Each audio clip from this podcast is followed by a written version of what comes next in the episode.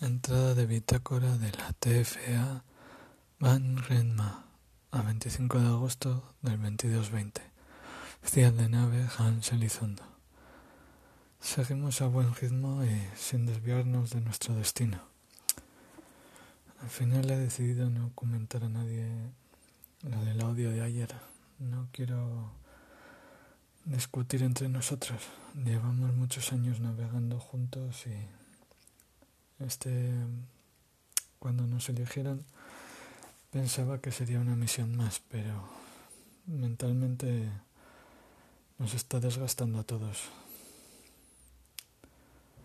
Eh, no sé, esta tarde la he pasado viendo cuentos en blanco y negro. Y están clasificados como comedia, pero la verdad que son muy trágicos.